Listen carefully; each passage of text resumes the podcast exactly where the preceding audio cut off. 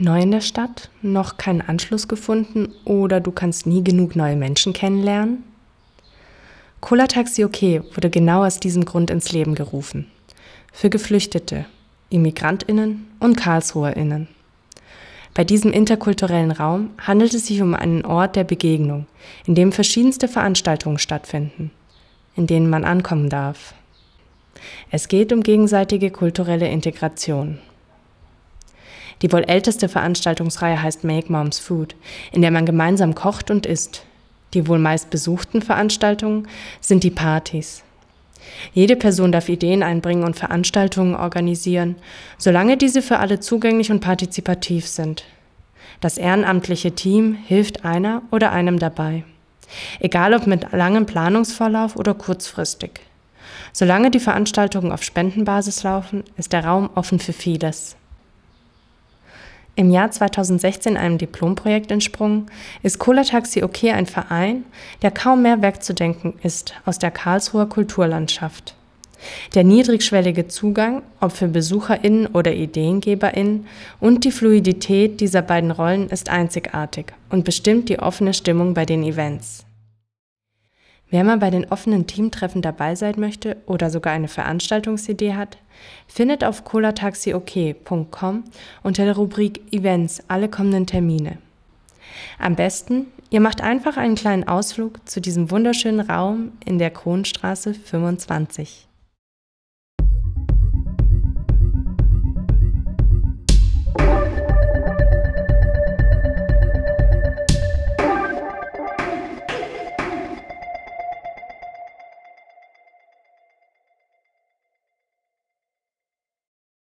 Hallo und herzlich willkommen zum Podcast My Art Don't Cost a Thing, der Podcast für eine gerechte Kunst- und Kulturarbeit.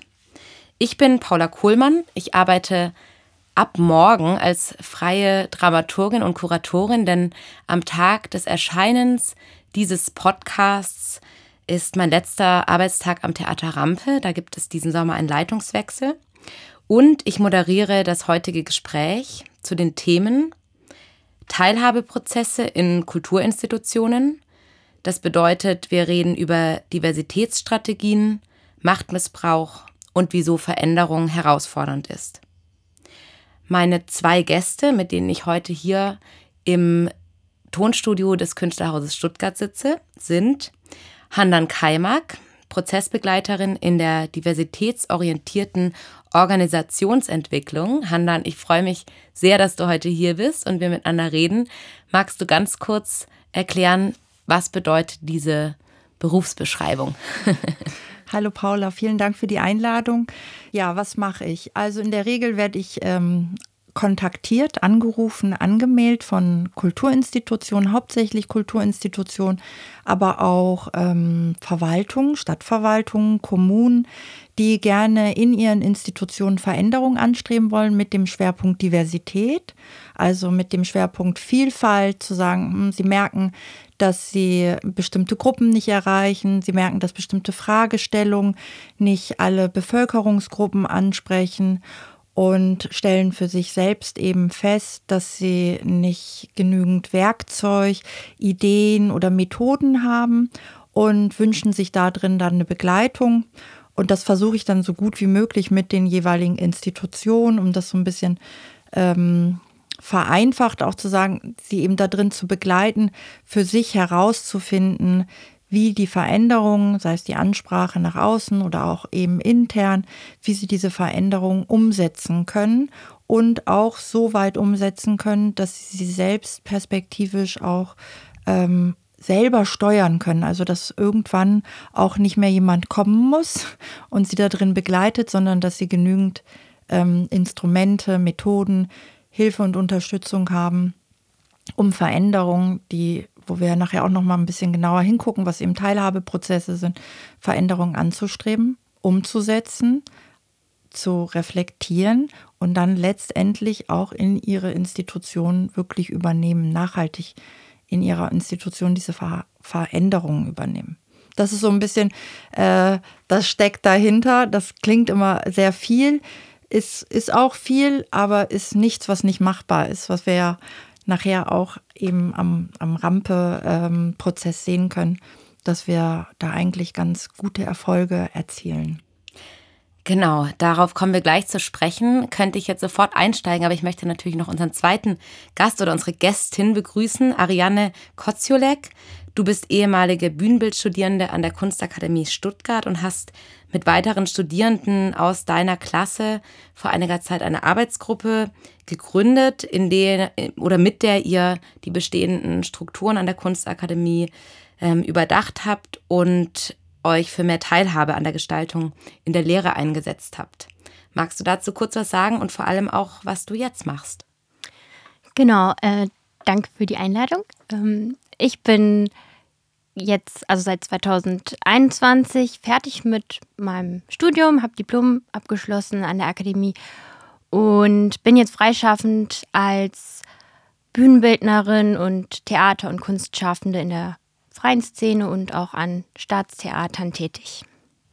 Und du bist immer noch in Stuttgart, richtig? Genau, ja. ich lebe noch in Stuttgart, ja. Genau, und Handan ist aus Zürich angereist, vielleicht das auch noch kurz zur Verortung. Ähm, also ihr habt beide Erfahrungen aus sehr unterschiedlichen Perspektiven darin, wie man Veränderungen in Institutionen anstoßen kann und gebt uns da heute einen Einblick und auch Handan, wie du schon angedeutet hast, auch ich habe ähm, aus meiner Perspektive Erfahrungen gesammelt. Und zwar haben wir im Theater Rampe äh, über zwei Jahre jetzt den anstehenden Leitungswechsel in Begleitung mit dir, Handan, als Prozessbegleiterin, ähm, diesen Leitungswechsel versucht, als transparenten, diskriminierungssensiblen und machtkritischen Wechsel zu gestalten und ähm, haben da sehr interessante Erfahrungen gemacht, über die wir vielleicht auch heute als Beispiel reden können. Vielleicht nochmal ganz grundsätzlich äh, zu dieser Thematik und den Bereich, um den es heute geht, nämlich Kunst und Kultur. Ähm, Kunst und Kultur machen Imaginationsräume auf, sage ich immer. Sie sind nicht nur ein Spiegel für die Gesellschaft, sondern sie zeigen uns eben auch auf, was möglich wäre und wie wir noch leben könnten oder wie wir unsere Welt ähm, verändern können. Und trotzdem sind das oft genau die Orte, die feststecken in bestimmten Ideen, Weltvorstellungen, ähm, Konzepten, welches Wissen es wert ist, weitergegeben zu werden, welche Geschichten es wert sind, auf der Bühne erzählt zu werden und vor allem auch eine sehr hohe Deutungshoheit oft herrscht an diesen Einrichtungen, ähm, welche, ja, wer eingeladen wird, diese Geschichten auch zu erzählen. Also was bedeutet eigentlich offen sein und wieso tun sich manche Institutionen damit so schwer, beziehungsweise warum braucht es diese Öffnung überhaupt? Ja, also wenn man sich zum Beispiel an der Kunstakademie jetzt so den Ist-Zustand ansieht oder auch an Theatern anschaut, wer ist jetzt das Publikum, dann stellt man eben oft fest, dass ähm, es leider nicht so divers ist, wie als wenn man sich jetzt so die Stadtgesellschaft ansehen würde. Also es gibt einen Teil, der geht zum Beispiel ins Theater und es gibt einen Teil der Gesellschaft, den sieht man dann auch an der Kunstakademie. Aber daran sieht man eben auch, dass Teile ausgeschlossen werden. Und hast du auch das Gefühl, das Wissen, das auch an der Kunstakademie vermittelt wird, ist auch ähm, schon von Ausschlüssen geprägt? Also die, genau, der Theaterkanon, den ihr wahrscheinlich auch im ähm, Bühnenbild, im Bereich Bühnenbild und Kostüm ähm, unterrichtet bekommt oder mit dem ihr euch auseinandersetzt? Ja, also natürlich, um erstmal an der Kunstakademie studieren zu können, muss man, glaube ich, ein ganzes Bündel an schon Ressourcen und Privilegien mitbringen. Also ein gewisses Vorwissen, man muss damit schon früh in Kontakt gekommen sein mit so einem Wissen, um überhaupt an der Kunstakademie, ich sag mal, anknüpfen zu können. Es braucht natürlich auch Ressourcen an Geld. Und ja, die sind natürlich in der Gesellschaft nicht gleich verteilt und gleich gegeben. Deshalb gibt es da schon mal Ungleichheiten von vornherein. Und vielleicht, wenn wir das aus der Perspektive der Institutionen uns angucken, was heißt eigentlich Offenheit? Und vielleicht diesen Begriff, weil Öffnungsprozesse manchmal auch etwas irritierend ist, wenn wir das übersetzen in Reflexionsprozesse, dann ist es in der Praxis viel annehmbarer zu verstehen, was bedeutet eigentlich, ähm, was bedeutet es für Kulturinstitutionen, Reflexionsprozesse in ihre eigene Einrichtung ähm, zuzulassen. Und vielleicht wird es dann auch ein bisschen annehmbarer, dass wir eben nicht nur über Öffnungen sprechen, wo es dann um das Publikum geht, oder wenn wir nicht nur über Öffnungen sprechen, wenn es um diversere Mitarbeitende geht, sondern wenn wir die Kulturinstitutionen als Ganzes, als Reflekt, einen Reflexionsauftrag mitgeben, sich selbst zu reflektieren im Kontext der Zeit, auch im Kontext der Geschichte, wie die Institution gewachsen ist, wie die Institution zu der Institution geworden ist, die sie ist, weil da werden wir schon wahrscheinlich in den meisten Institutionen die Verwaltungsbetriebe auch ähm, haben feststellen, dass Verwaltungen über Jahrhunderte Ausschluss, also die mussten Ausschlüsse generieren, weil das der Zeitgeist war. Also dieses inklusive und Teilhabedenken für eine Verwaltung ist im Grunde genommen auch in den vergangenen 60 Jahren viel stärker eingefordert worden. Das hat es vor eben 60 Jahren, gab es einen Vorgesetzten, es gab EntscheidungsträgerInnen, die haben entschieden und dann wurde das durchgesetzt. Und Teilhabeprozesse lassen ja überhaupt jetzt erst zu, dass jemand nochmal nachfragt, warum machen wir das eigentlich? Wollen wir das immer noch machen? Wieso ist das eigentlich immer so? Und durch diese Reflexionsfragen in die Institutionen werden die Prozesse quasi innen drin, intern, ähm, stärker gesteuert durch die Mitarbeitenden, die anfangen, diese Prozesse in Gang zu bringen, was dann eben als der sogenannte Öffnungsprozess beschrieben wird. Das ist jetzt immer schon so angedeutet, der Impuls kommt eben oft innerhalb der Institution nicht von den Leitungen ähm, oder von den Menschen, die ähm, in den Machtpositionen sitzen oder viel Verantwortung haben, sondern eben aus der Mitarbeiterinnenschaft beziehungsweise von Studierenden. Ähm, wer seid ihr als Gruppe? Ähm, welche Missstände habt ihr an der Akademie erkannt und welche Forderungen habt ihr oder stellt ihr an die Kunstakademie? Genau, wir sind die Studierenden der Klasse Bühne und Kostümbild und bei uns im Studiengang war es leider jahrelang so, dass es da verschiedene Missstände gab. Ähm, Studierende haben sich zum Teil diskriminiert gefühlt, gemobbt gefühlt. Bei uns herrschte auch oft so ein Klima der Angst, kann man sagen. Es gab viel Druck ähm, im Studiengang und das wurde alles damit ähm, uns erklärt und gerechtfertigt, dass es ja in der Theaterwelt genauso zugeht und dass der Tag halt 25 Stunden hat und nicht 24 Stunden und dass wir über unsere Grenzen hinauswachsen müssen. Und wenn wir das halt nicht, wenn wir dazu nicht in der Lage sind, dann sind wir nicht für diese Branche sozusagen gemacht, geeignet, dann können wir aufhören, so, dann können wir gehen.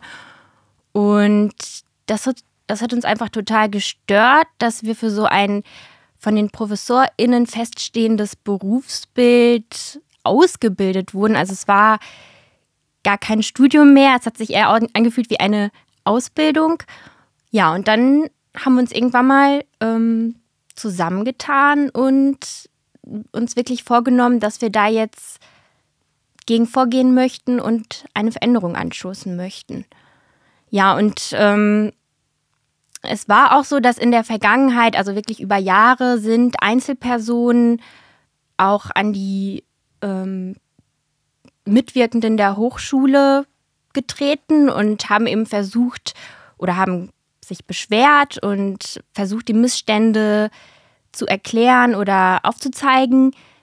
Aber da ist halt nie was passiert. Also das ist dann immer so im Nichts verpufft. Und deshalb haben wir gesagt, okay, anscheinend muss man sich jetzt wirklich mal zusammentun und zu einem Kollektiv zusammentun ähm, und gegenseitig Zeugin sein und sich bestärken und ja, dagegen vorgehen. Tatsächlich kann ich das auch bestätigen. Äh, ich habe einige Freundinnen, die auch dort studiert haben und zwar schon sehr viele Jahre jetzt fertig sind. Also ich habe diese Geschichten, ich kenne diese Geschichten auch schon über viele Jahre hinweg und das Erstaunliche und Tolle ist ja eben, dass ihr jetzt euch als ähm, Gruppe zusammengetan habt. Das ist ja oft der wichtigste und erste Schritt, eben nicht alleine ähm, auf Missstände hinzuweisen, sondern sich Verbündete zu holen. Ähm, und das ist, finde ich, auch sehr bewundernswert. Ihr habt ja alle keine irgendwie Ausbildung. Ich komme auch gleich nochmal darauf, wie wichtig äh, es ist, jemanden von außen zu haben, der einen auch unterstützt in diesen Vorhaben und einem vielleicht auch ähm, Methoden an die Hand reicht, vorzugehen. Ähm, wie, woher wusstet ihr, was zu tun ist oder wie habt ihr euch organisiert und wie seid ihr dann vorgegangen? Genau, also wir haben uns nach einem auch wieder sehr frustrierenden Rundgang, ähm, nach einer sehr frustrierenden Rundgangarbeit zusammengetan und haben dann angefangen, alles aufzuschreiben, was uns stört. Also alle Probleme benannt und gleichzeitig aber angefangen, okay, es können, kann ja nicht nur bei den Problemen bleiben, wir müssen auch irgendwie Lösungsvorschläge uns überlegen. Also was wollen wir denn eigentlich? Wir wissen, was wir nicht wollen, aber was brauchen wir hier, um hier gut zu studieren zu können? Und dann haben wir uns an die Ombudsperson für Lehre gewandt. Das war so unser, ich sag mal, erster offizieller Schritt, uns dann in der Gruppe zu beschweren. Und hatten dann mehrere Gespräche mit dieser Person oder mit diesen Personen. Und ähm, die hat uns dann nochmal angeraten, mit der Studiengangsleitung zu sprechen. Dann sind auch wieder, haben Gespräche stattgefunden, aber das führte zu nichts, so wie wir es auch ähm, schon uns gedacht haben. Genau, also das Wichtigste war, glaube ich, dass wir uns erstmal so als Gruppe zusammengetan haben und gesagt haben, okay, wir sind jetzt hier eine anonyme, also zusammen sind wir anonym und es keine Einzelperson guckt jetzt irgendwo raus sondern wir sind zusammen als Gruppe und als Kollektiv tätig und uns hat schon vereinzelt in den Hochschulgremien Leute geholfen, also die uns dann auch ernst genommen haben, die unsere Problematik gesehen haben. Das waren so einzelne Menschen, ja. Aber wir haben uns auch viel selbst geholfen und überlegt, wie wir da systematisch klug vorgehen können. Handan, wenn du das als Prozessbegleiterin hörst, was geht dir durch den Kopf? Ja, ich habe gerade gedacht, das ist halt einfach das Dilemma, weil ich auch in diesem Prozess, also Ariane und ich haben uns heute zum ersten Mal hier getroffen, aber auch ich habe als Prozessbegleiterin da drin agiert. Und was ich so das Traurige oder Schade finde, dass in den, in den Institutionen, in der Größenordnung, ähm, es kein gemeinsames Wissensmanagement gibt oder kein gemeinsamer Transfer, dass wir sehr viel Einzelpositionen haben. Also es gibt diese Gruppe, diese anonyme Gruppe. Es gibt äh, Dozenten und ProfessorInnen, die sich auch engagieren. Die Sichtbarkeit bleibt aber ähm, sehr unentdeckt und immer in so einzelnen Bereichen, weil es nicht so einen zentralen Ort des Wissens gibt, zu sagen, okay, es liegt jetzt hier eine Beschwerde vor, ob die jetzt groß oder klein ist, spielt dabei auch keine Rolle. Und wie gehen wir damit vor? Wir haben hier Studierende, die haben ein Anliegen, wir wollen Teilhabeprozesse. Bildungsauftrag ist, Teilhabeprozesse zu unterstützen. Und dann eben, es, es, wie gesagt, es spielt überhaupt gar keine Relevanz, ob das groß Einzel fünf oder 500 Personen sind, sondern sagen, hey, wir haben hier ein Anliegen, wie gehen wir damit um? Und dass es genau darüber kein ähm, sogenanntes Beschwerdemanagement oder ein Umgang mit Beschwerden, Umgang mit Unzufriedenheiten gibt, wo es eben auch wieder, da sind wir bei der Reflexion zu sagen, hey, da gibt es eine Gruppe von Menschen, die bei uns tätig sind, die wollen Veränderungen, die wollen was anderes, wie können wir damit umgehen, wie können wir das unterstützen, aber so, dass es für alle sichtbar wird und nicht, dass bei den Betroffenen bleibt, bei den UnterstützerInnen bleibt und wahrscheinlich, wenn man sich jetzt umhören würde, an der AK vielleicht ein großer Teil gar nichts mitkriegt. Ja, also ja, und wir waren auch einfach sehr verwundert als Gruppe, weil als wir uns dann eben an verschiedene Personen an der Akademie nochmal gewandt haben und unsere Probleme geschildert haben, war es dann plötzlich so, dass uns entgegengebracht wurde, oh, also so eine Überraschung entgegengebracht wurde und anscheinend hat keiner davon gewusst. Aber also ja, und das habe ich ja eben schon zu dir gesagt, das ist etwas, was eben, dem begegne ich immer wieder. Also das ist quasi jetzt nicht nur stellvertretend bei euch, sondern es gibt bisher, also sind wenig Institutionen, die bereit sind, ähm, die Veränderung, äh, angestoßenen Veränderungen, die intern kommen, tatsächlich öffentlich umzusetzen und auch transparent mit umzugehen. Dieses, diese Art des Beschämt, das ist ja auch irgendwie, wenn Beschwerden kommen, gibt es auch diesen sogenannten, so wie so ein Beschämungsmoment, ja, dass man sagt, oh nein, jetzt, wir haben was nicht gut gemacht, wir haben was nicht richtig gemacht, als das als Geschenk zu sehen und den Studierenden in diesem Fall oder auch den anderen, die die Veränderungsprozesse anstoßen, mit sehr viel Kraft ähm, denen dankbar zu begegnen, dass die sich in ihrer Freizeit die Mühe machen oder eben diese Prozesse äh, in Gang zu bringen, damit die Institution die Möglichkeit bekommt, diese Reflexion in Arbeit zu übernehmen. Ja, zu sagen, hey, wow, okay, wir gucken uns das mal gemeinsam an. Was können wir daran verändern, adaptieren? Ähm, ja, wie, wo, soll sich das gemeinsam hinentwickeln? Und da wären wir dann ja eben an diesem Moment, wo wir anfangen, auch in, in, über Macht zu sprechen. Ne? Wer entscheidet jetzt, über was quasi Veränderung oder was verändert wird oder was nicht? Also welche Durchlässigkeit für welche Themen gibt es? Wo ist Veränderung willkommen und wo ist Veränderung nicht willkommen?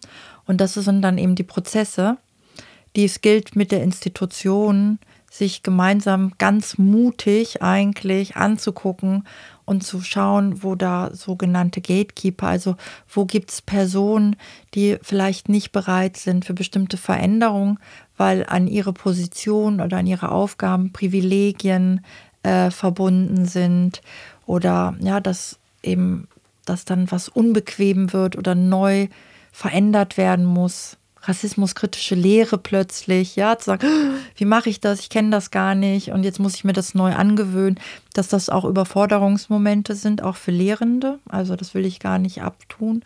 Aber das sind eben die Momente, die, wenn die Institutionen das nicht auf einer strukturellen Ebene zulassen, dann bleibt es immer bei den Einzelnen, die sich engagieren, was anstoßen, und irgendwann dann rauswachsen, gehen, Job kündigen etc. Und dieses Wissen, so wie bei euch ja auch, das Wissen dann im Grunde genommen mitnehmen und jetzt die Institution keine, keinen Moment hat, eigentlich daraus zu lernen. Ja, das kommt mir natürlich auch sehr bekannt vor. Wir haben am Theater Rampe vor fast drei Jahren begonnen mit äh, rassismuskritischen Workshops und daraus hat sich dann eine Arbeitsgruppe gegründet. Das waren meine zwei Kolleginnen Katrin Stärk, Anna Bakinowskaja und ich, die Lust hatten, ähm, aus zwei Workshops mit Goschka Soluch und Dirhan dann ähm, heraus weiterzuarbeiten. Und dann haben wir mit dir zusammen diesen Prozess begonnen, ähm, gefördert oder bezahlt vom Ministerium. Aus Geldern hieß damals interkulturelle Qualifizierung vor Ort. Ähm, und wir haben uns dann eben ja den Leitungswechsel als Projekt ausgesucht, in dem du uns begleitet hast. Ähm, und ich war auch am Anfang sehr überrascht, weil ich natürlich dachte, alle freuen sich total, dass wir uns dafür jetzt engagieren und da was wirklich anstoßen wollen und vielleicht auch so eine Art Vorzeigeprojekt machen. Ähm, die Frage, wie Institutionen in Zukunft geführt werden sollten oder könnten, was es für neue Leitungsmodelle gibt, wie diskriminierungssensibles Arbeiten aussieht, ähm, machtkritisches Denken und so. Das ist natürlich, also ich dachte, das finden doch alle großartig und am Theater Rampe sind wir sowieso alle ähm, wahnsinnig machtkritisch und arbeiten als Team ähm, ohne Hierarchien zusammen und musste dann eben auch schnell mit meinen Kolleginnen feststellen, dass so eine Veränderung, äh, die natürlich auch bedeutet, sich intern die Dynamiken und Strukturen wirklich sehr genau anzugucken, ähm, nicht nur Spaß macht und dass dann nicht alle nur begeistert sind, sondern wir haben in den zwei Jahren zwar unter anderem auch sehr viele praktische Erfahrungen gemacht, die wirklich zu tun hatten mit diesem Leitungswechsel.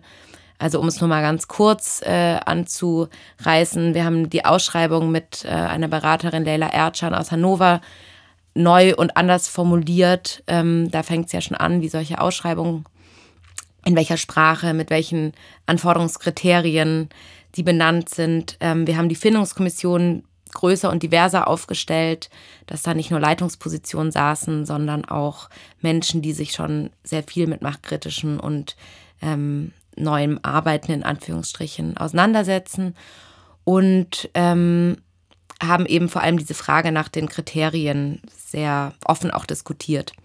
Und dann haben wir aber eben vor allem auch intern viel angestoßen, was ähm, Kommunikation angeht, was Diskriminierung auch innerhalb unseres Teams angeht. Ähm, auch wir persönlich, auch ich persönlich habe da viel reflektiert und gelernt über meine eigenen internalisierten Machtstrukturen. Ich dachte natürlich, ich behandle alle Menschen gleich, aber ähm, habe auch schmerzhaft realisieren müssen, dass es nicht so ist. Und das Tolle ist aber, dass durch solche Begleitungen eben Methoden einem an die Hand gelegt werden oder uns auch an die Hand gelegt wurden, ähm, mit denen wir arbeiten konnten und nicht in dieser Starre, die ja auch in der Auseinandersetzung mit Rassismus oft passiert, ähm, dass man nicht in dieser Starre bleibt, oh Gott, ich bin, äh, ich bin irgendwie ein schrecklicher Mensch und ähm, man nicht weiß, wie es weitergeht, sondern lernt damit zu arbeiten.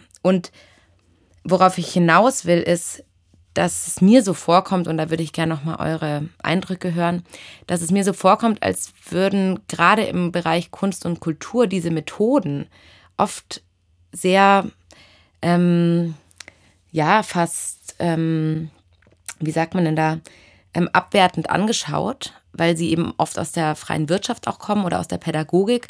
Und damit will man ja nichts zu tun haben in der Kunst. Also in der Wirtschaft oder bei großen Firmen gibt es ja schon lange so diese sogenannten eben Diversity-Methoden, also zum Beispiel Coachings für Führungskräfte, ähm, das Anti-Bias-Trainings, also quasi wie, wie man lernt, überhaupt Vorurteile anzuerkennen und abzubauen. Oder auch Profilanforderungen für Stellenbeschreibungen, was es eben, wie wir auch jetzt gelernt haben, in Leitungspositionen, also je höher die Stellen sind, desto weniger gibt es eigentlich genaue Profilanforderungen. Auch bei Professuren wird dann großer Wert darauf gelegt, dass es tolle KünstlerInnenkarrieren sind. Aber viel weniger Wert wird darauf gelegt, dass es auch pädagogische oder methodische ähm, Erfahrungen, Fähigkeiten gibt, die sehr wichtig sind, eben um zum Beispiel eine Klasse zu, zu ähm, begleiten, also Studierende zu begleiten oder ein Team ähm, zu, zu führen, einen Theaterbetrieb zu führen.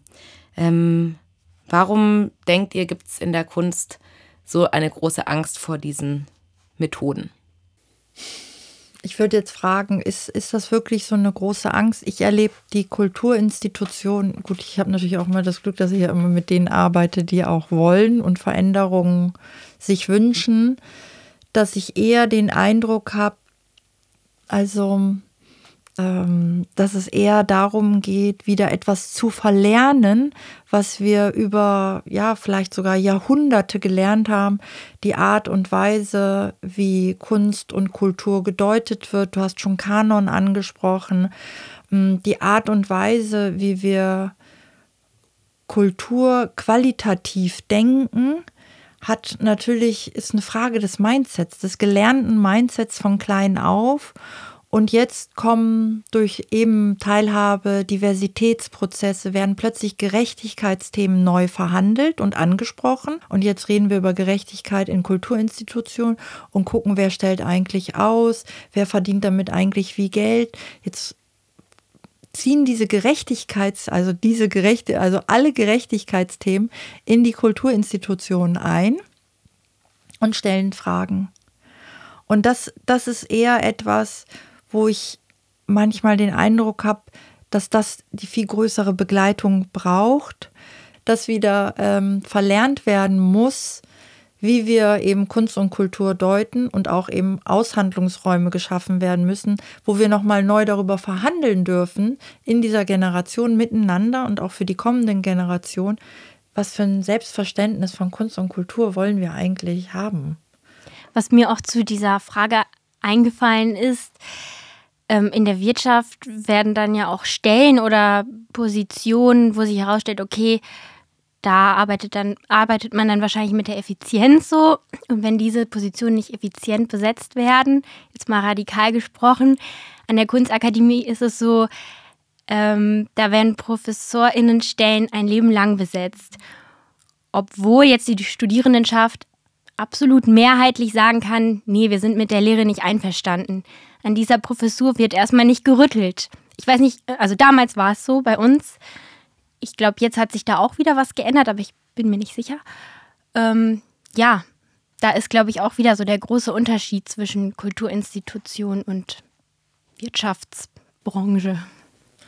Und vor allen Dingen aber, was da ja auch ist, ist die Strukturen. Ne? Bei Bildung sagst du Lehrkräfte oder Lehrende, die ein Leben lang angestellt sind. Es gibt da auch keine Qualitätsüberprüfung. Also du musst das quasi nicht wieder auffrischen oder neu bestehen, Paula und ich hatten das ja kurz im, Vor im Vorgespräch, auch nochmal im Vergleich mit den USA an den, an den Hochschulen, dann zu sagen, es muss immer mal wieder so einen Check geben, es muss Testsverfahren geben, dass eben die eigene Lehre auch nochmal reflektiert, da sind wir dann wieder bei der Reflexion, reflektiert wird und was ja auch eben in den meisten Kulturinstitutionen bisher noch nicht ähm, durchgekommen ist, ist die sogenannte Stakeholder-Analyse. Ja, das ist so ein bisschen eben aus der Wirtschaft, dass wir die Menschen, die um uns herum sind, befragen, die zu uns kommen, dass wir sie befragen.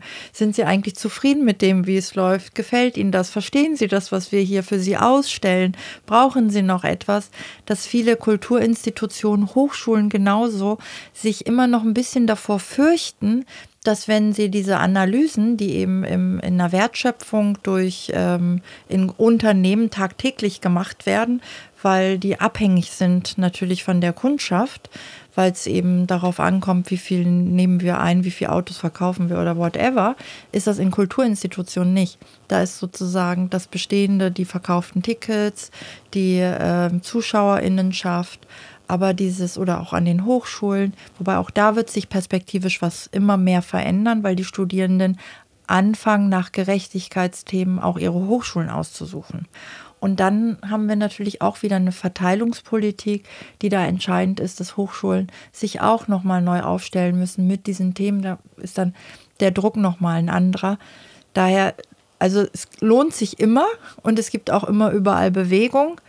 Und das beste Instrument ist wirklich, die Menschen, mit denen wir zusammenarbeiten, wo wir in der Arbeit zusammenkommen, zu befragen und sich das zu trauen. Dann muss man aber auch bereit sein, mit den Antworten, die kommen, ähm, eventuell, also daraus Konsequenzen zu ziehen. Und das ist ja oft das Problem, dass es dann keine Konsequenzen folgen auf zum Beispiel Beschwerden.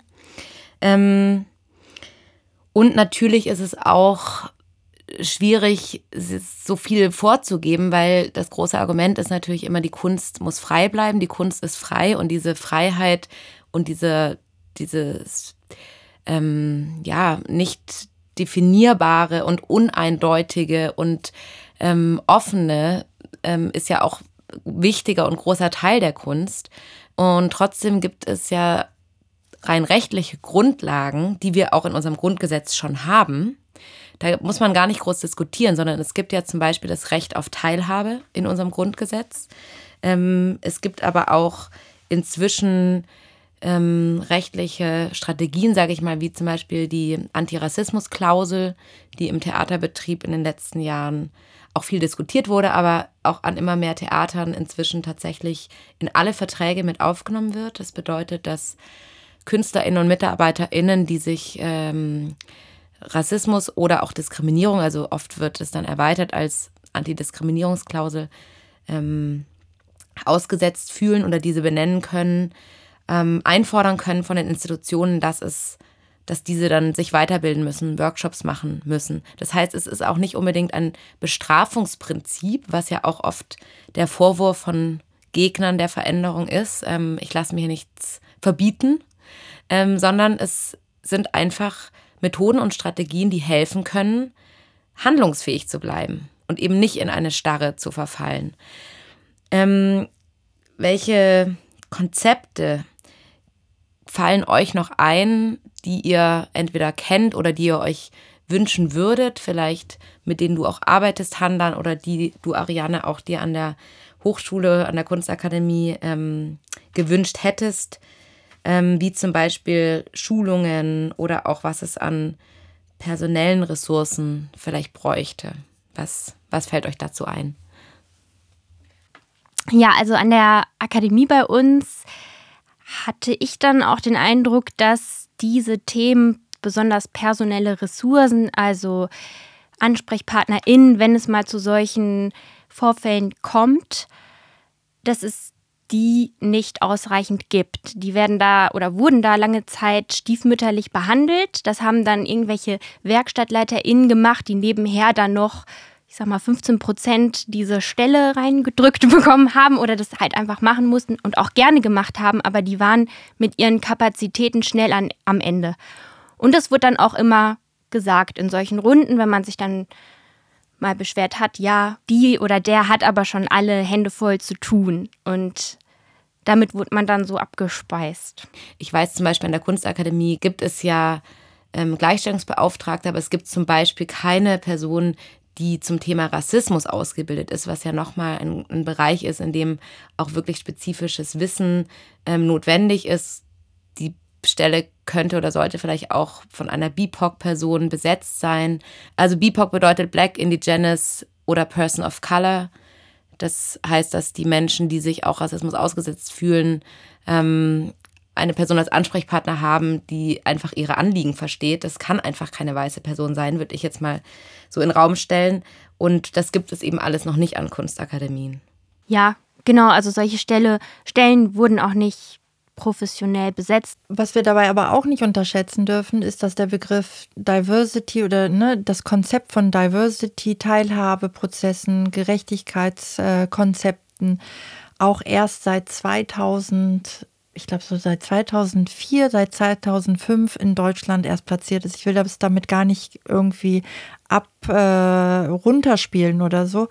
Ich glaube, dass wir für die Übersetzungsarbeit in diese Institution ich, also ich arbeite dafür jeden Tag, dass wir irgendwann diese Person haben, dass wir die Strukturen dafür schaffen, dass diese Gerechtigkeitsthemen, Ausschlussmechanismen, Rassismus, Diskriminierung, dass die in den Institutionen erkannt werden, dass die Institutionen sich auf den Weg machen, weil immer mehr Menschen auch einen, einen, einen Wissensbestand dazu bekommen, und das dürfen wir auch nicht unterschätzen, dass die eigentliche Verantwortung von EntscheidungsträgerInnen sein muss, Menschen, die den Wissensstand quasi noch nicht ausreichend haben, denen die Möglichkeit zu geben, durch Schulungen, Weiterqualifizierung etc.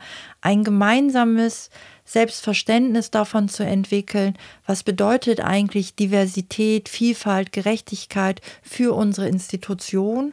Und nicht davon immer auszugehen, dass das alle gleich wissen, weil wir eben auch, und das beschreibst du ja auch, Ariane, in der in den Hochschulen, wir haben ganz viele Menschen, die einen unterschiedlichen Wissensstand haben.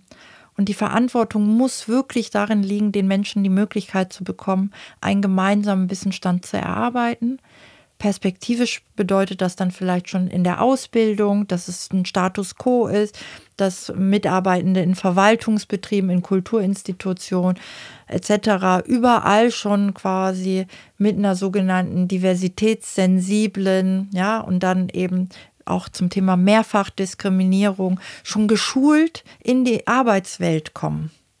Und das ist etwas, was ich hoffe und wofür wir auch eben im Team und auch mit den gesamten Kollegen und Kolleginnen, die in diesem Bereich arbeiten, wirklich ähm, versuchen zu sensibilisieren, dass diese Missstände in den Institutionen, damit sie eben wahrgenommen und verarbeitet werden können, dass die Menschen die Möglichkeit bekommen, sich zu schulen. Weil eine Einzelperson, eine einzelne Beratung, äh, eine einzelne, das wird auch nichts nützen. Also es haben ja manche Institutionen, die haben dann so eine äh, Diversity-Person, die ist dann dafür zuständig oder eine Beschwerdeperson, sondern es muss durch die Institution weg ein gut funktionierendes Beschwerdemanagement geben, wo Menschen sich hinwenden können und alle wissen, was zu tun ist. Ja, dass das eben nicht auf Kosten und das möchte ich ja auch nochmal sagen, Ariane, weil diese Prozesse und das, was ihr hier gerade beschreibt, auch sehr stark auf eure Kosten gegangen ist, als Individuum, als Person. Und die Verantwortung aber darin liegt, wirklich zu gucken, wie gehen wir auch in den Prozessen mit eurem, mit euren Erfahrungen, mit eurem Wissen, mit dem, was ihr erlebt habt, auch so perspektivisch um, dass wir das für andere versuchen zu verhindern. Also da möchte ich auch noch mal so ein großes Lob für aussprechen, dass ihr da weitergemacht habt und euch habt nicht abbringen lassen und das auch noch weiter auch besprecht, weil wir dieses Sprechen darüber und miteinander das ist so ein bisschen, das ist unsere Wissenslücke, die wir bisher haben, weil diese Prozesse können wir in der Form noch nicht nachlesen. Wir wissen noch viel zu wenig voneinander, was hat funktioniert, was war gut, was hat euch geholfen, was hat vielleicht der Hochschule gefehlt, was kann man für die Zukunft einfach auch anders machen. Aber was ist, wenn jetzt wirklich an diesen Akademien oder Theaterinstitutionen Leitungen, MitarbeiterInnen, ähm, ProfessorInnen, aber auch Menschen in der Verwaltung sich weigern und eben keine Lust haben und nicht sagen, oder du hast davon gesprochen, die Möglichkeit geben, sich zu verändern. Was, wenn diese Möglichkeit einfach nicht mal als Idee da ist oder wenn sich der Möglichkeit verweigert wird? Glaubst du, Hanan, dass es auch, dass man Institutionen auch zwingen sollte oder Hochschulen, also dass auch an Geld ähm, bestimmte Forderungen geknüpft sein können? Ja, ich glaube, dass das etwas ist, was sowieso kommen wird, weil die Frage der, der Qualitätsstandards auch immer lauter wird. Das ist so ein bisschen wie, wir können auch keine Gebäude mehr bauen, ohne quasi die Barrieren mitzudenken. Ja, das ist gesetzlich, dass man sagt, okay, jedes neue Gebäude, was gebaut wird, muss quasi bestimmten äh, Standards entsprechen. Und ich glaube, dass das perspektivisch auch durch eben die Auseinandersetzung von Gerechtigkeitsthemen, Lohngerechtigkeit, Arbeitsgerechtigkeitsthemen, wie wollen wir miteinander arbeiten, dass diese Diskussionen dazu führen, dass das vielleicht irgendwann eine natürliche Konsequenz ist, dass man sagt, die Institutionen, die nicht bereit sind, für diese Standards zu sorgen, das ist ja so ein bisschen ähm, keine Ahnung, wenn man schwanger ist, dann hat quasi eine Zeit, da darf man nicht arbeiten, gibt einen Arbeitsschutz.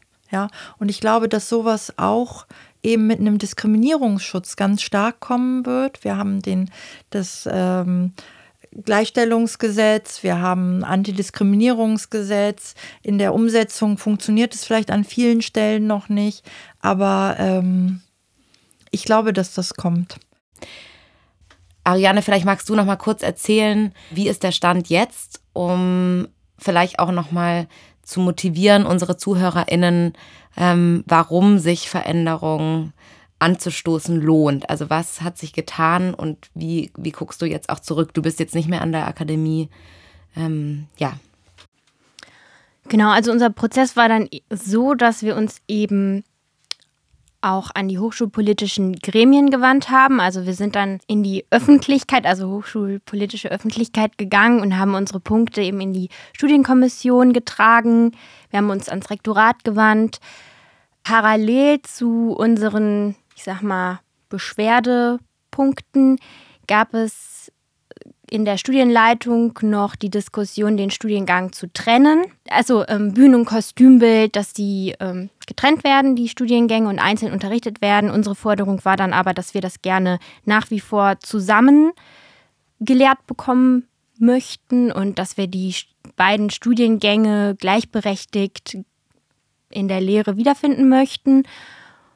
Dann wurde vom Rektorat und hochschulpolitisch entschieden, dass unser Studiengang extern durch ein Peer-Review-Verfahren evaluiert wird. Darüber haben wir uns sehr gefreut, weil endlich mal sozusagen der Blick von außen wirklich auf diesen Studiengang stattgefunden hat. und wir da auch sehr viel Mitspracherecht hatten in diesem ganzen Peer-Review-Verfahren.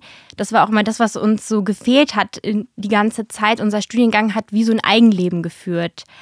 Also von außen konnte man da nicht wirklich reinsehen. Es gab so interne Strukturen, es war alles sehr starr und genau dieses externe Peer-Review-Verfahren wurde dann durchgeführt Dadurch konnten wir auch durchsetzen, dass sich zum Beispiel unser Modulhandbuch, dass wir das aktualisieren konnten, dass es neue Regularien gibt, dass unser, unser Studiengang studierbarer geworden ist, der Workload ist runtergegangen. Man hat, hat eben auch während dieses Peer-Review-Verfahrens festgestellt, dass wir einfach zu viel leisten müssen.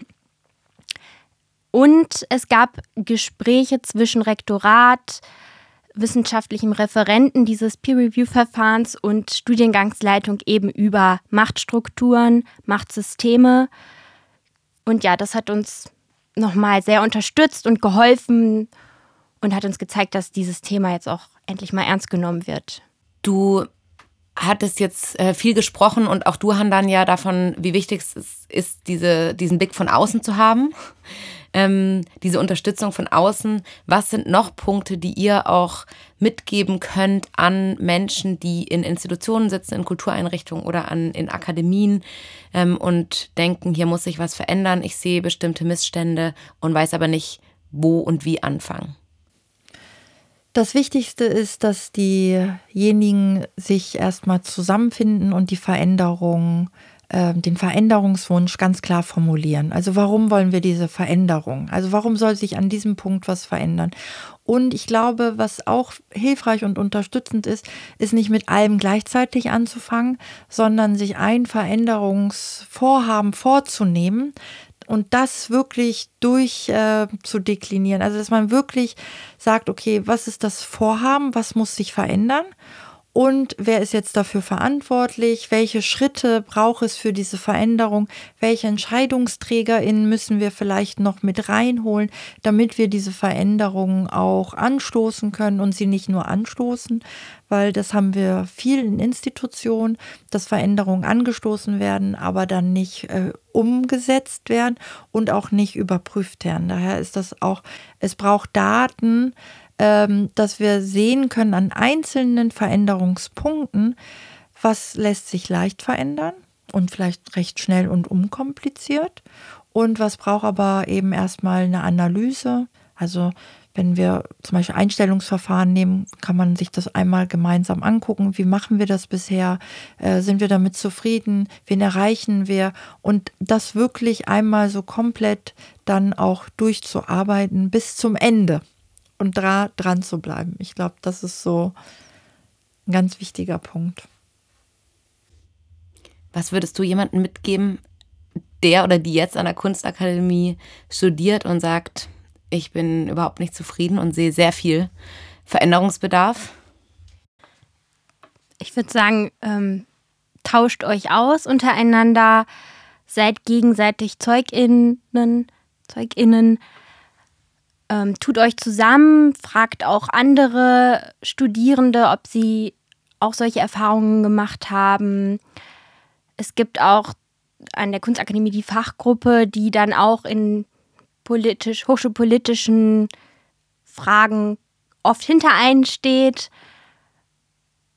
Ja, also am, am besten tut euch zusammen, schreibt eure Punkte auf und Schritt für Schritt vorgehen, nicht verzweifeln. Dranbleiben. Dranbleiben, ja. ähm, ja, vielleicht teile ich jetzt auch noch, ähm, was ich nämlich aus dem Rampe-Prozess gelernt habe und was mir am allermeisten geholfen hat. Ähm, und zwar ist es die Unterscheidung von persönlicher und struktureller Ebene, also dieses systemische Denken, das du uns ja auch beigebracht hast, dann dann ähm, ganz oft war ich nämlich von Personen so enttäuscht, von denen ich eben erwartet hatte, dass sie ähm, auch Veränderungen wollen. Und habe aber dann gelernt, dass es ein, dieses System ist, das ich einfach selber erhalten möchte und, und dass wir gegen ein System auch ankämpfen und dass es eben strukturelle Probleme sind, die so und so ähnlich an Institutionen aller Art vorfallen, dass es eben nicht individuell ist. Und natürlich sind es Personen, die an Stellen sitzen und die Veränderungen blockieren können ähm, oder eben auch voranbringen. Aber es ist ein, ein strukturelles Problem. Ähm, genau, und ja, das ist, glaube ich, irgendwie auch hilfreich nochmal, um sich immer wieder zu fragen, welchen Kampf man auch kämpfen möchte. Also choose your fight, choose your battle. Und man muss nicht jeden Kampf zu Ende kämpfen, sondern sich einfach eben fokussieren, wie, wie du ja auch gerade meintest, Ariane, auf die Punkte, also so strategisch vorzugehen und ähm, zu wissen, was das Ziel ist. Und wenn man nicht alle mitnehmen kann, dann geht es eben nicht. Und die Veränderung wird kommen wie du meintest, Handan. Früher oder später. Wir werden immer mehr. äh, als allerletzte Frage hätte ich jetzt noch auch was bisschen Persönliches. Und zwar ist es ja so, wenn man mal angefangen hat, machtkritisch auf die Welt zu schauen oder in Institutionen zu schauen. Manche machen das früher oder später, hängt auch immer von der Biografie ab natürlich, wie sehr man das Privileg vielleicht hat, auch lange wegzugucken. Ähm, ihr habt begonnen, ich habe auch begonnen, eben ähm, mit diesem Blick äh, in bestimmte Dynamiken, Arbeitsumstände, ähm, auch persönliche Beziehungen zu schauen. Ähm, wie, wie geht's euch damit? Also habt ihr, seid ihr auch privat immer der Killjoy, der irgendwie immer den Finger in die Wunde legt und sagt, äh, so geht's nicht und mir, mir fällt irgendwie, mir fallen hier seltsame Dynamiken auf. Ähm, oder unter den Umständen kann ich nicht arbeiten und ähm, ich muss das jetzt leider abbrechen. Oder seid ihr da privat anders? Und vor allem, welche Strategien habt ihr, um auch abzuschalten und zu sagen, okay, jetzt mache ich auch mal Feierabend und schaue Trash-TV und hör auf zu analysieren? Ja, ich glaube, ich, glaube, also es ist doch schon mal gut, wenn einem so Sachen auffallen. Also wo man selbst merkt, okay, hier habe ich keinen Joy. Also ich, ich, für mich ist es hier gerade gar nicht gut und meine Grenze wird überschritten. Und ich glaube, wenn man das sagt, dann ist es ja für eine Gesamtsituation eigentlich nur produktiv, das anzusprechen. So. Also ich denke, das hat nur Vorteile, wenn man, wenn man das kann und wenn man Sachen erkennt, die einen stören. Also du hast nicht weniger, sondern vielleicht sogar mehr Joy jetzt, auch durch ja, also, zu wissen, wo deine Grenzen liegen. Genau, ja. unterm, unterm, unterm Strich bringt es einen ja weiter und macht Beziehungen auf Dauer und langfristig gesehen auch einfacher und vielleicht auch gesünder. Also ich glaube schon, dass ich manchmal äh, die sogenannte Spaßverderberin bin, aber zum Glück auch ein äh, wohlwollendes Umfeld habe, was vielleicht dann an der einen oder anderen Stelle mal die Augen rollert und sagt, oh, dann hast aber jetzt mal Freizeit oder so. Das ist schwer abzustellen. Ich weiß gar nicht, ob das eine Berufskrankheit ist, aber die Frage von Gerechtigkeit, das treibt mich auch. Ne? Das ist etwas, das ist so mein Motor. Und da drin verhalte ich mich vielleicht auch oft nicht auch okay und muss diese Reflexionsprozesse wie für die Institution oder in der Zusammenarbeit mit anderen auch immer wieder an mich selbst anwenden. Das ist auch nicht so einfach. Daher ist es auch toll, eben Kolleginnen zu haben. Und was ich in, so als Ausgleich, und ich finde so das Thema Gesundheit ist ganz wichtig, weil wir eben in einem Feld unterwegs sind, wo wir viel mit Grenzüberschreitung, viel mit Ausgrenzung und viel mit Diskriminierung, Ausschlüssen zu tun haben. Also auch wenn wir immer auf Diversität hinweisen, heißt es eigentlich, dass da Ausschlüsse sind. Und ich glaube schon auch, dass das so was mit dem Körper macht. Und daher ist so mein, meine Freizeit, ich bin leidenschaftliche Triathletin und quäle mich dann durch Schwimmen und äh, denke immer daran, Handern, so fühlt sich Veränderung für Menschen an, die durch ein Wasser schwimmen, wo sie sich unwohl fühlen und finde das eigentlich total interessant, diese Erfahrung in meiner Freizeit dann auf so einer körperlichen Ebene nochmal zu spüren. Also weil ich in den Prozessen ja der Kopf sozusagen der Begleitung, also die Begleitung bin und das im Sport dann aber nochmal so wirklich daran erinnert werde, wie schwierig es auch manchmal ist, durch diese Situationen zu kommen, um mich immer wieder aufzuraffen und zu sagen, nee, hey, komm, es lohnt sich, ich möchte dranbleiben, weil ich auch an Gerechtigkeit glaube und auch davon überzeugt bin, dass wir viele Menschen sind, die eben auch für Gerechtigkeit stehen. Ein sehr schönes Schlusswort. Vielen, vielen Dank, Handan, Ariane, dass ihr heute hier meine Gäste wart. Ähm, es war eine sehr große Freude, mit euch zu reden, sehr motivierend und inspirierend auch.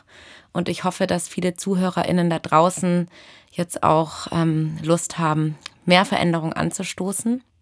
Wir haben für euch ähm, in, den, in dem Beschreibungstext unter der Podcast-Folge auch noch Links, weiterführende Links und Hinweise bereitgestellt, wenn euch das Thema interessiert. Ähm, unter anderem ist dort auch das Handbuch der Veränderung zu finden. Das ist die Dokumentation, die wir am Theater Rampe jetzt über diese mehr als zweijährige Arbeit äh, am Leitungswechsel, also diesen Öffnungsprozess, ähm, aufgeschrieben und dokumentiert haben. Das findet ihr dort auch zum Runterladen. Bei Fragen und Anregungen schreibt uns gerne ähm, über Instagram, my art don't cost a thing oder meldet euch bei uns. Den Kontakt findet ihr, wie auch die Infos zum Bündnis auf der Webseite des Bündnisses für gerechte Kunst- und Kulturarbeit. Bis zur nächsten Folge.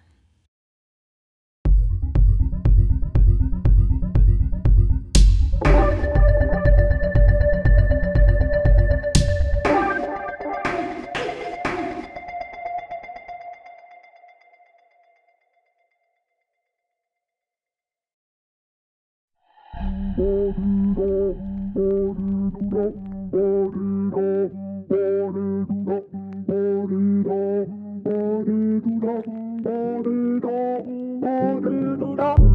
ihr eins für immer, Name ist Satari, klar. Papa aus Iran und Mama mit 20 Jahren aus Bukarest. Integriert doch marginal zwischen Joy und Charlie Graf. Aufwachsen in der Stadt mit dem Quadrateplan. Ich lernte das Beste aus Nationen wie der Avatar. Mama sagt, ich bringe Glück, als wäre ich ein Talisman. Perserteppichware aus dem Abendland. Eingereiht in Warteschlangen vom Arbeitsamt. Wir hatten keinen Masterplan.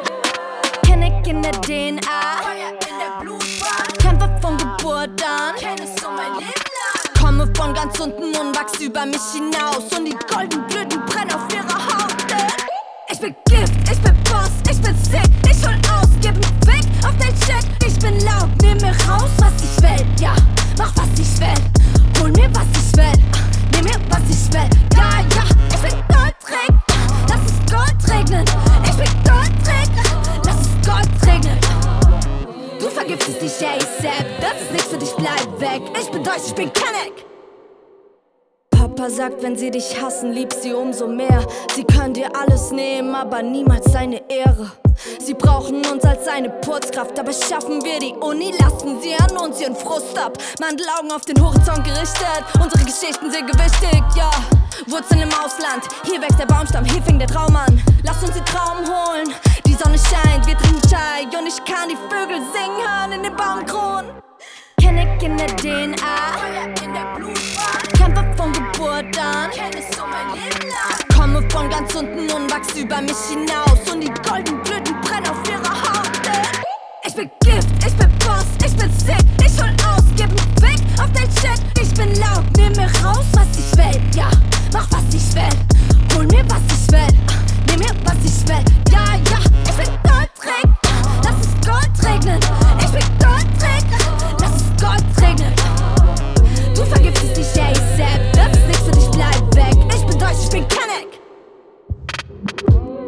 Schade, Hanum. Es hat uns gut getan, deinen Besuch. Mach wieder. Wir lieben dich. Und pass auf, auf dich auf. Bist klug, stark und selbstbewusst. Bis Wiedersehen.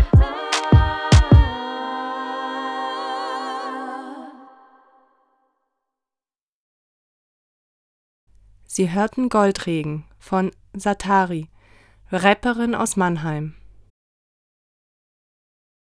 Dieser Podcast wird gefördert durch die Stadt Stuttgart, die Stadt Karlsruhe, die Wüstenrot Stiftung, die LBBW Stiftung und das Popbüro Region Stuttgart.